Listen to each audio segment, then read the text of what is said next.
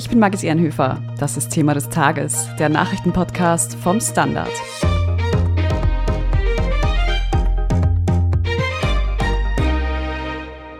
Und dann kommt er um 11 Uhr, ruft mich meine Assistentin an und sagt, ja, da ist eine Dame, die möchte unbedingt mit Ihnen sprechen.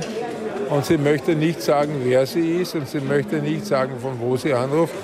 Aber wir haben festgestellt, die Telefonnummer ist aus Schweden. Gut, habe ich gesagt, naja, dann verbinden Sie mich nicht. Gut, dass Anton Zeilinger dieses Telefonat angenommen hat.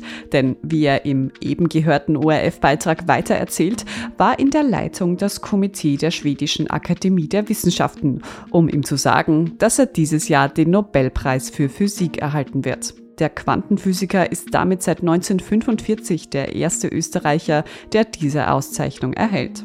Wir sprechen heute darüber, wer Anton Zeilinger eigentlich ist und wie seine Forschungsarbeit unser tägliches Leben beeinflusst. Wir fragen nach, wie genau Quantenteleportation funktioniert und welche technologischen Fortschritte uns diese in der Zukunft bringen kann. Und wir stellen die Frage, wie sich dieser Nobelpreis auf den Stellenwert von Wissenschaft und Forschung in Österreich auswirken könnte. Tanja Traxler aus der Standard Wissenschaftsredaktion. Du bist selbst Quantenphysikerin und hast auch bei Anton Zeilinger studiert. Du kennst ihn also persönlich. Wie sehr freut es dich denn eigentlich selber, dass Anton Zeilinger den Nobelpreis für Physik nun bekommen wird? Es freut mich natürlich sehr. Ich habe mich selbst auch lange mit Fragen von Quantenverschränkung beschäftigt es ist eben aufregend zu sehen, dass es Wissenschaft auf Weltklasse-Niveau hier bei uns in Österreich gibt und dass man da so nah dran sein kann und ja, nicht immer nur in die USA an die renommierten Unis blicken zu müssen oder an sehr renommierte Institutionen in Deutschland oder anderswo, wenn in der ersten Oktoberwoche die diesjährigen Nobelpreisträger und Trägerinnen bekannt gegeben werden, sondern ja, dass wir da auch ganz unmittelbar in Österreich daran teilhaben dürfen, ist natürlich ein geschichtsträchtiger Moment und schließt auch an an eine lange Tradition, also vor der Vertreibung der wissenschaftlichen Intelligenz im Zweiten Weltkrieg waren wissenschaftliche Nobelpreise für Österreicher ja auch noch eine häufigere Sache.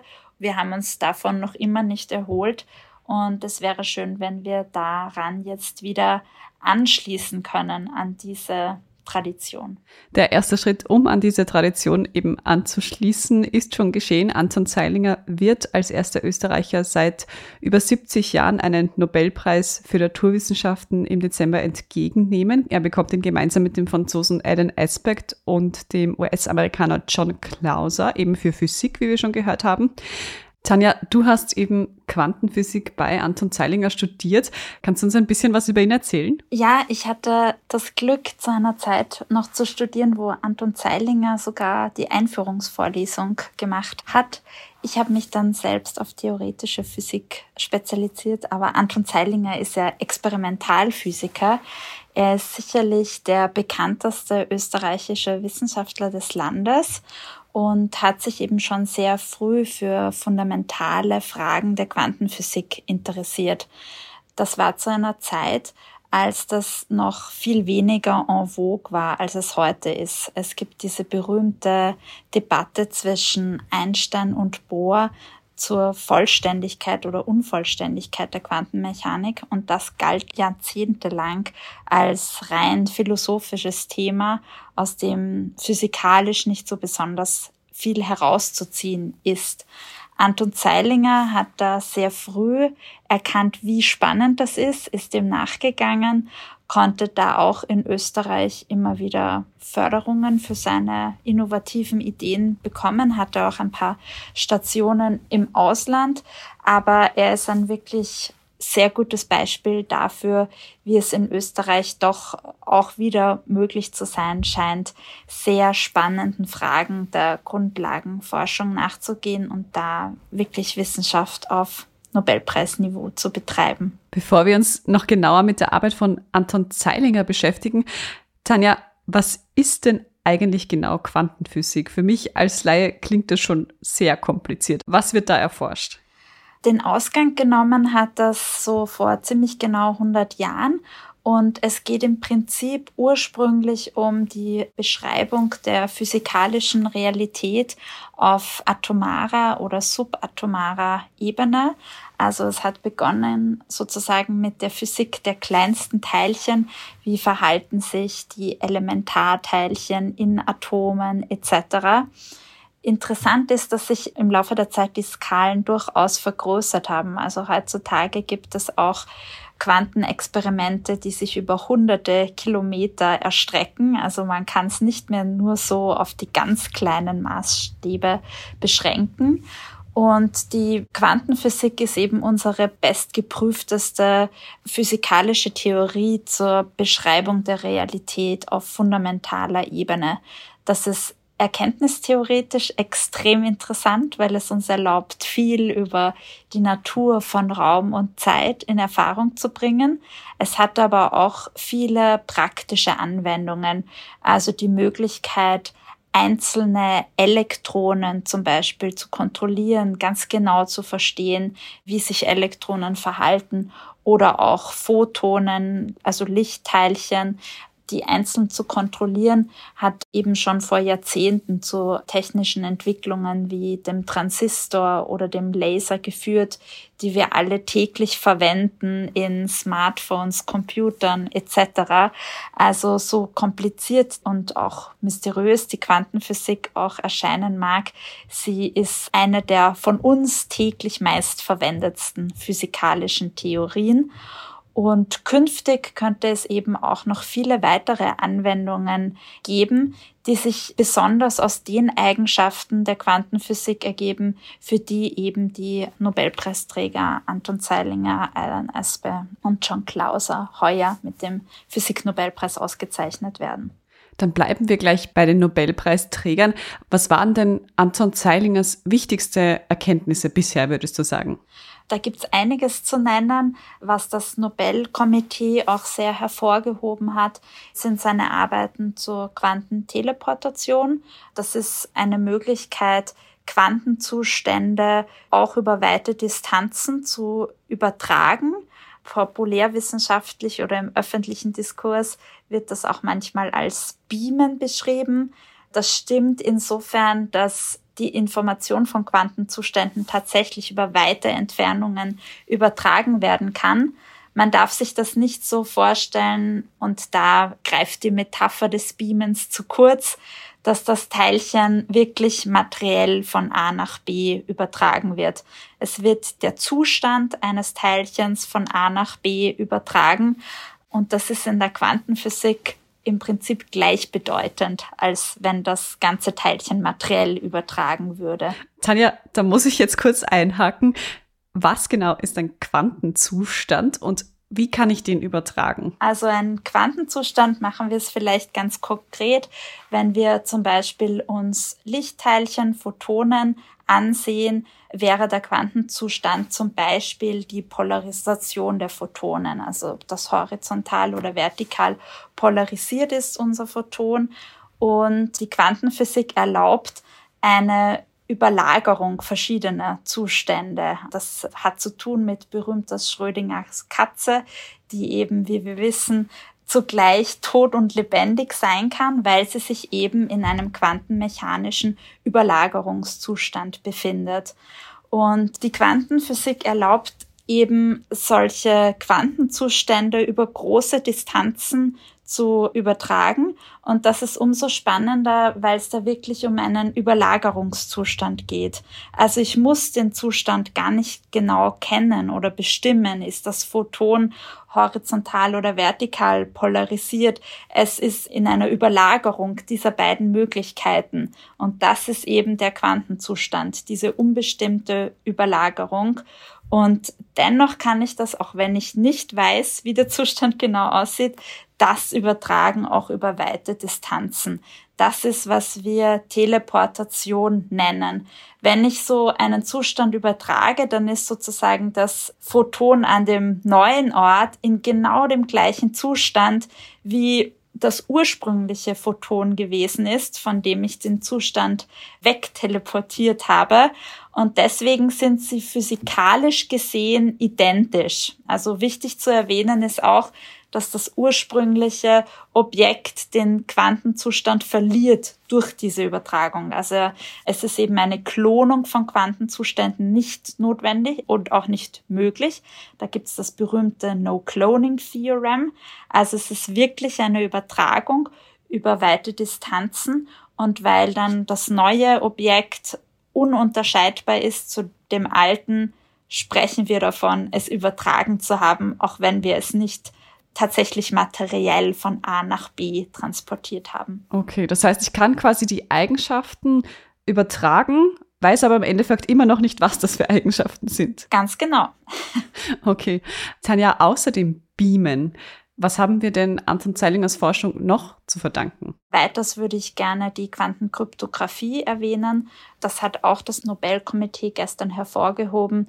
Da geht es um Verschlüsselungsmethoden, also Kryptographie, die auf den Grundlagen der Quantenphysik basieren. Die sind viel sicherer als herkömmliche Verschlüsselungsmethoden, die wir heutzutage verwenden, die auf den Gesetzen der klassischen Physik beruhen. Und da ist es zum Beispiel gelungen, mit dem chinesischen Satelliten Mikius quantenkryptografische Übertragungen durchzuführen über Satellit beispielsweise zwischen Wien und Peking. Und daran war Anton Zeilinger ebenfalls beteiligt. Also das ist ein sehr interessantes Feld, wo auch die technischen Anwendungen sichtbar werden. Einen letzten Punkt, den ich gerne erwähnen würde, wo Anton Zeilinger ganz wesentliche Beiträge geleistet hat, ist zu den vielleicht mehr erkenntnistheoretischen, philosophischen Lektionen der Quantenphysik. Er ist und war immer sehr interessiert auch am disziplinenübergreifenden Dialog mit Philosophen, Philosophinnen, auch Theologinnen, Theologen, auch etwa es gibt diese sehr bekannten Dialoge mit dem Dalai Lama, die er geführt hat. Und da ist eben viel Interessantes zutage gekommen, was das Wesen der Realität angeht, auch ob zum Beispiel Information vielleicht das ganz Grundlegende ist, was unsere Realität auszeichnet. Und er hat da sowohl ins philosophisch gehende Beiträge geleistet, wie auch physikalische Grundlagen geschaffen, etwa zur Mehrteilchenverschränkung, die berühmten GHZ-Zustände, die nach Greenberger, Horn und Zeilinger benannt sind. Also seine Beiträge sind sowohl im experimentellen, auch in die Anwendung gehenden Gebieten zu verorten, wie auch wirklich an den Grundlagen, wo es ums theoretische und konzeptuelle geht. Tanja, was ich in Bezug auf Quantenphysik auch immer wieder höre, ist der Quantencomputer.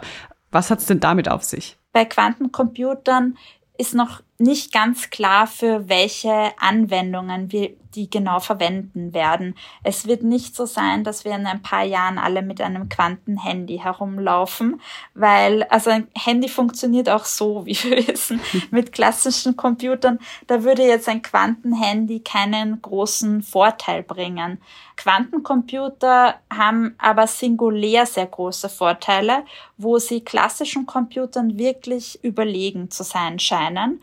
Und einer dieser Vorteile, der wurde durch den berühmten Shor-Algorithmus beschrieben, wäre zum Beispiel, dass ein leistungsfähiger Quantencomputer unsere klassischen Verschlüsselungsmethoden sehr schnell knacken könnte. Also Verschlüsselungen, die auf Primzahlen basieren. Und so einen leistungsstarken Quantencomputer gibt es derzeit noch nicht.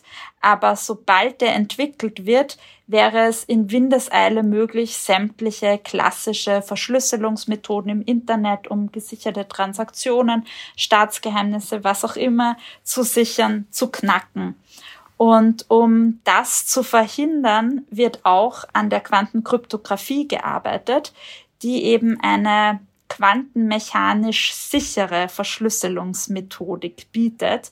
Also unsere klassischen Verschlüsselungsmethoden sind sicher insofern, dass sie rechnerisch sehr schwer zu knacken sind. Also es dauert extrem lange, viel zu lange, als dass es sinnvoll umsetzbar wäre.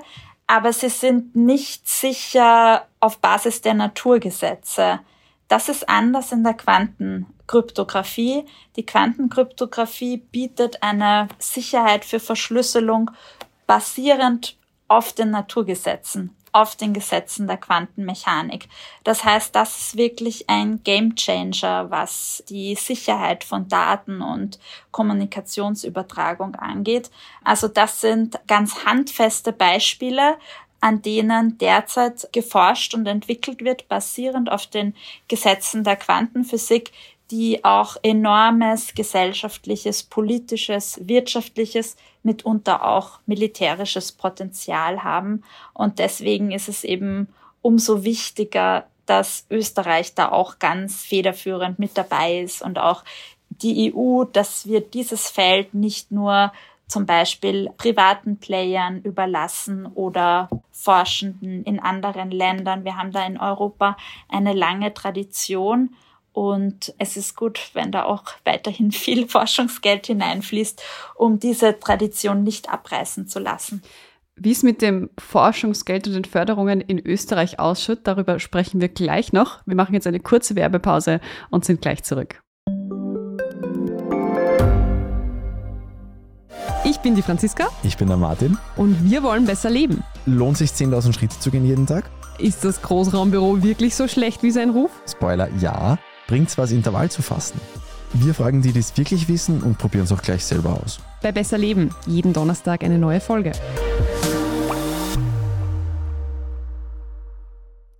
Tanja, wie wichtig ist denn jetzt dieser Nobelpreis eigentlich für die österreichische Wissenschaft und Forschung?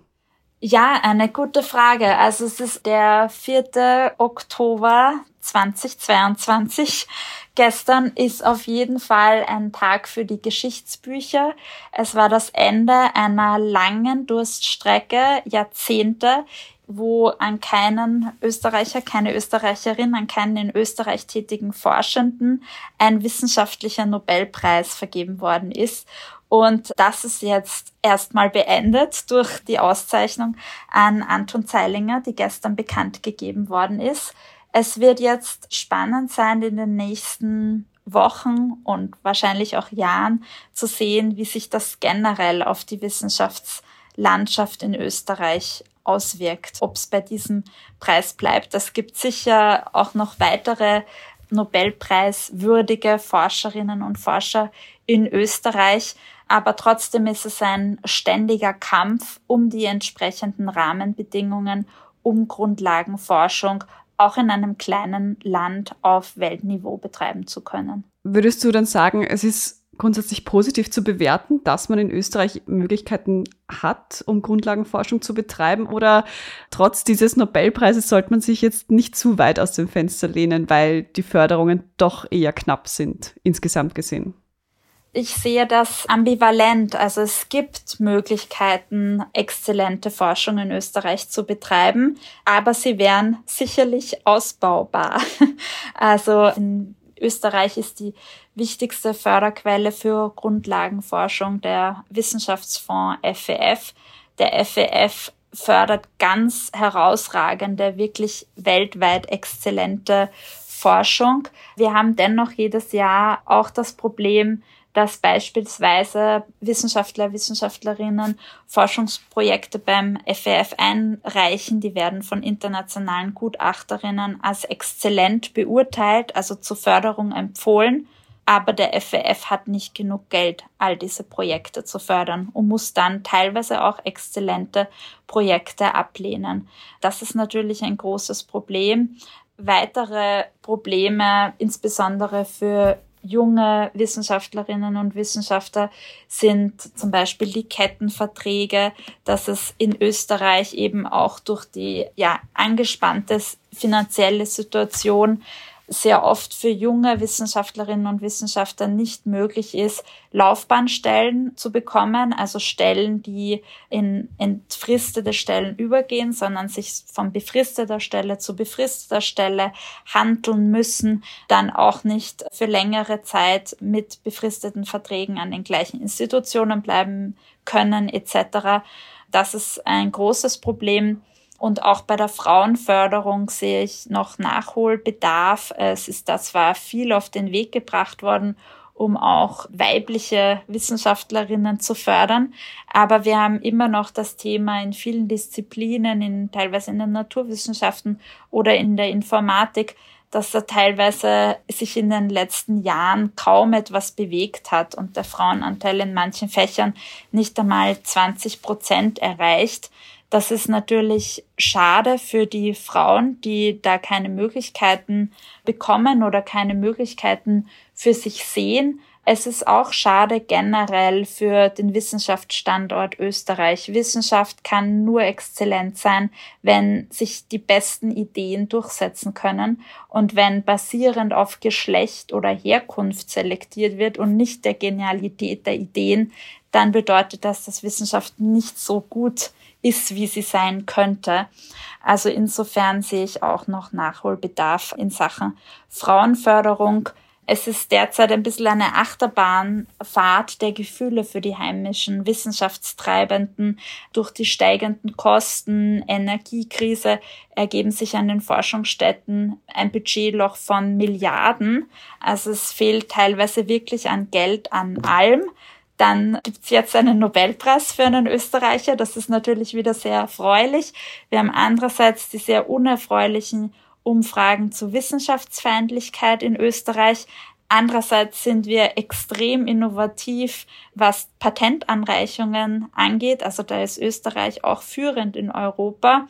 Also es ist ein sehr ambivalentes Bild, was sich da zeichnet. Es ist schon, wie man jetzt auch durch diesen Nobelpreis sieht, möglich, exzellente Forschung und Wissenschaft in Österreich zu betreiben. Dennoch mangelt es schon teilweise auch an den entsprechenden Rahmenbedingungen und der entsprechenden budgetären Ausstattung und auch der gesellschaftlichen Anerkennung dieser Leistungen durch Wissenschaft und Forschung. Und hast du das Gefühl, so ein Nobelpreis bietet Potenzial, dass es da Verbesserungen geben könnte, also sowohl finanziell als auch in der gesellschaftlichen Anerkennung? Ich hoffe. Potenzial sehe ich auf jeden Fall. Es werden die nächsten Wochen zeigen. Es laufen jetzt auch die Verhandlungen zu den Leistungsvereinbarungen mit etlichen Forschungsstätten, wo das Budget für die nächsten drei Jahre festgelegt wird. Da kommt dieser Nobelpreis natürlich sehr günstig, um ein gutes Argument für die Förderung von Grundlagenforschung parat zu haben. Und ich denke auch, dass der Nobelpreis eine Möglichkeit bietet, generell in der breiteren Öffentlichkeit wieder eine stärkere Begeisterung für Wissenschaft und Forschung zu wecken. Ja, also das wird spannend werden, das zu beobachten, welche Auswirkungen das dann tatsächlich hat. Wir werden sehen, was sich da in den nächsten Jahren in Österreich noch tut, ob wir vielleicht bald wieder einen Nobelpreis in Naturwissenschaften abstauben können. Heuer ist es jedenfalls einmal Anton Zeilinger. Danke, Tanja Traxler, dir für deine Einblicke heute. Ich bedanke mich auch. Wir sprechen jetzt in unserer Meldungsübersicht gleich noch mit unserem Korrespondenten Klaus Stimmeder in der Ukraine über die dortigen Rückeroberungen der ukrainischen Armee. Wenn Ihnen Thema des Tages bisher gefallen hat, dann abonnieren Sie uns doch auf Ihrer liebsten Podcast-Plattform. Und wenn Sie schon dabei sind, lassen Sie uns auch gleich eine gute Bewertung da. Das hilft uns nämlich wirklich sehr. Jetzt aber dranbleiben, gleich gibt's die Meldungen.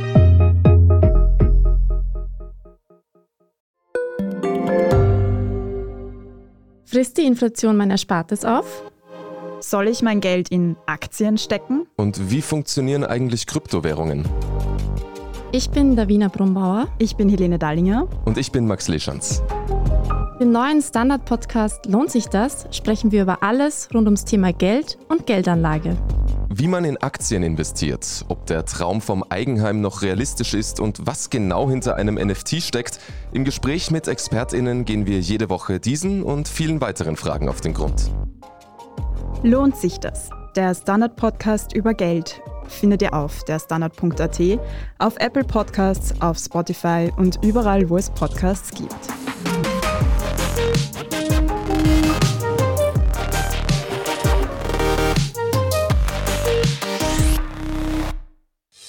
Und hier ist, was Sie heute sonst noch wissen müssen. Erstens. In der Ukraine werden zahlreiche Gemeinden in den russisch besetzten Gebieten zurückerobert. Klaus Stimmeder, du berichtest für den Standard direkt aus Odessa in der Ukraine. Was kannst du uns denn über diese Rückeroberungen sagen? Naja, über die Rückeroberung der von Russland besetzten Gebiete sowohl an der Front im Süden als auch an der im Nordosten und im Donbass lässt sich jetzt im Detail nicht viel sagen, außer das, was die ukrainische Regierung und die Militärführung verlauten lassen. Aber in den letzten Tagen und vor allem seit dem vergangenen Wochenende scheint es schon so, dass man zeitweise kaum mitkommt, was die Zahl der befreiten Ortschaften angeht.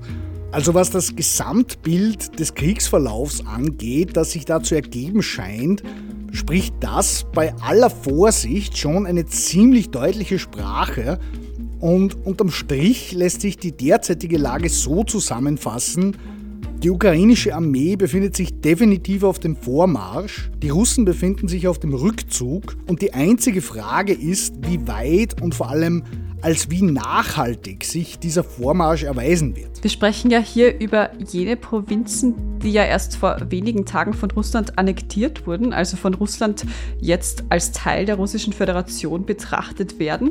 Was sagen denn diese Rückeroberungen darüber aus?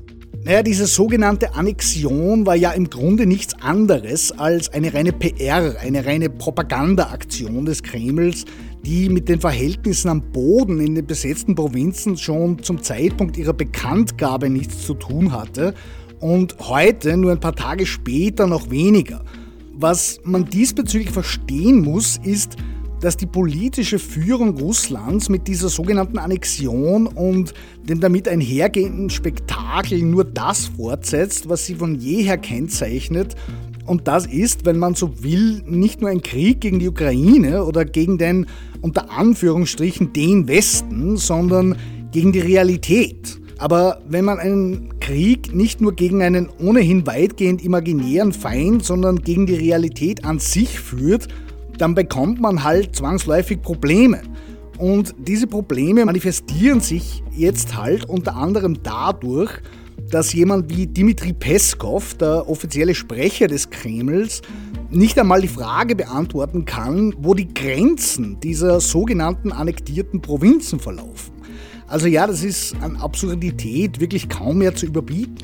Könnte es denn auch sein, dass die Ukraine diese Provinzen wieder vollständig zurückerobert? Auch wenn das wahrscheinlich nicht von heute auf morgen passieren wird, sieht es derzeit, wie gesagt, bei aller gebotenen Vorsicht jedenfalls so aus. Wirklich abhängen wird das einzig und allein von der Bereitschaft der entscheidenden westlichen Länder, also allen voran den USA, die Ukraine weiter mit Waffenlieferungen zu unterstützen. Wenn uns der bisherige Kriegsverlauf etwas gelehrt hat, dann das, dass die Ukrainer bisher einfach Recht behalten haben. Sie haben von Anfang an gesagt, wenn ihr uns die Mittel in die Hand gebt, was Waffenlieferungen und Hilfe bei der Aufklärung angeht, können wir die Russen schlagen. Trotz ihrer quantitativen Übermacht, was Mann und Material angeht. Und was wir seitdem erleben, gibt ihnen objektiv recht.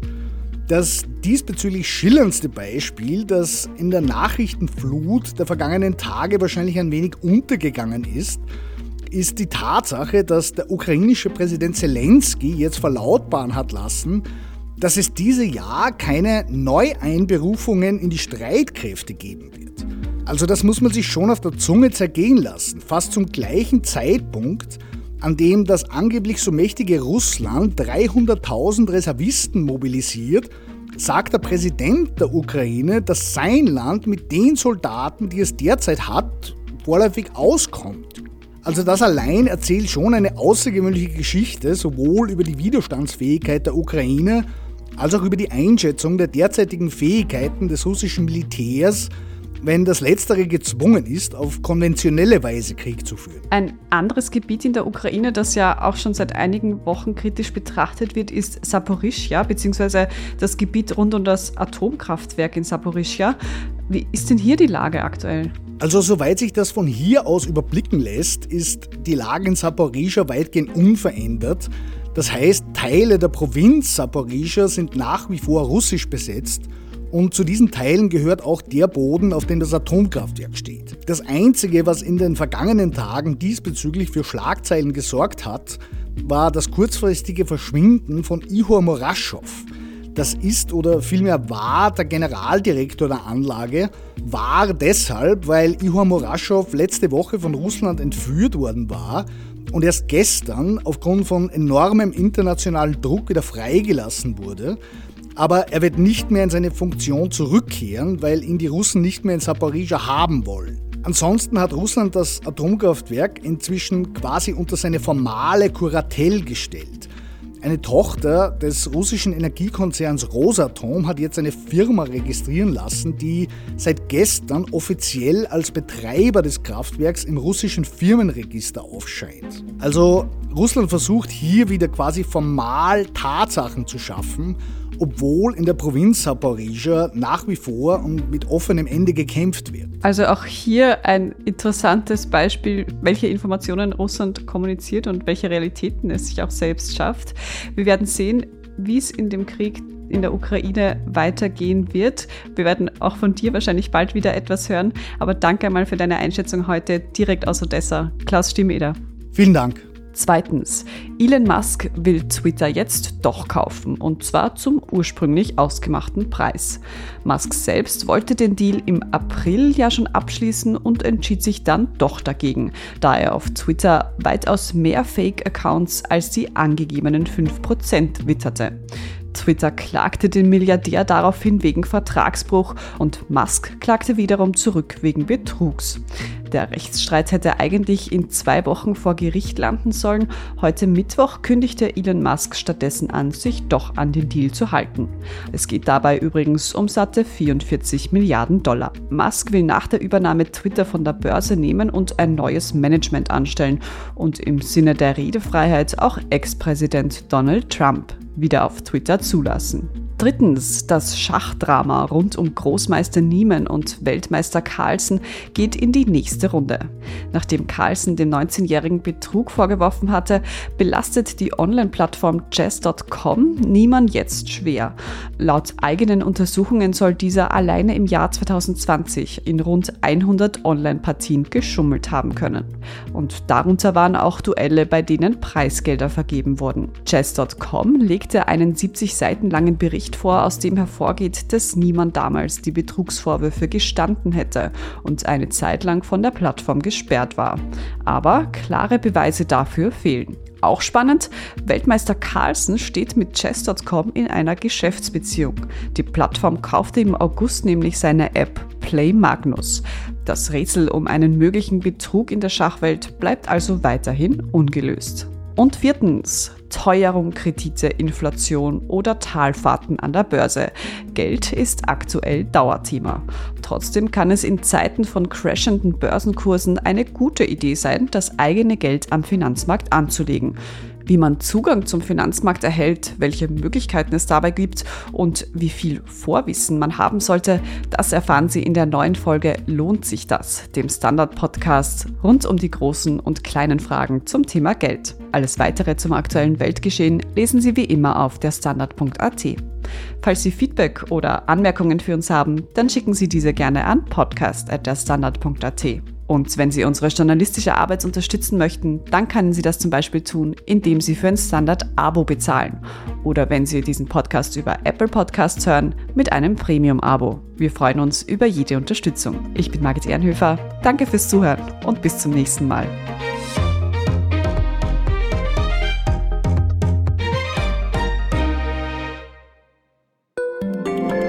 Tag, mein Name ist Oskar Bronner. Ich habe damals den Standard gegründet, damit man sich auf Basis unabhängiger Berichterstattung die eigene Meinung bilden kann. Guten Tag, mein Name ist Pony73 und ich poste beim Standard, weil ich genau das dort machen und meine Meinung auch sagen kann. Der Standard, der Haltung gewidmet.